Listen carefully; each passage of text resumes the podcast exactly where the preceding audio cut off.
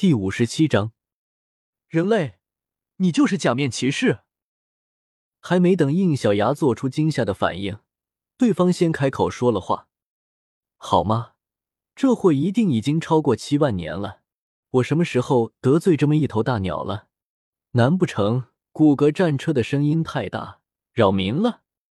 就在这个时候，从后面追过来的鬼面狮鹫王出现了，一上来就伸出前爪按在仓皇的头上，用斗罗的方式解锁假面骑士。第五十七章。战胜绝望，正在手打中，请稍等片刻。内容更新后，请重新刷新页面，即可获取最新更新。用斗罗的方式解锁假面骑士飞速小说网全文字更新，牢记网址：w w w. 点 f e i s u w x 点 o r g。读修真英格兰，请记好本站的地址。w w w. 点 f e i s u w x 点 o r g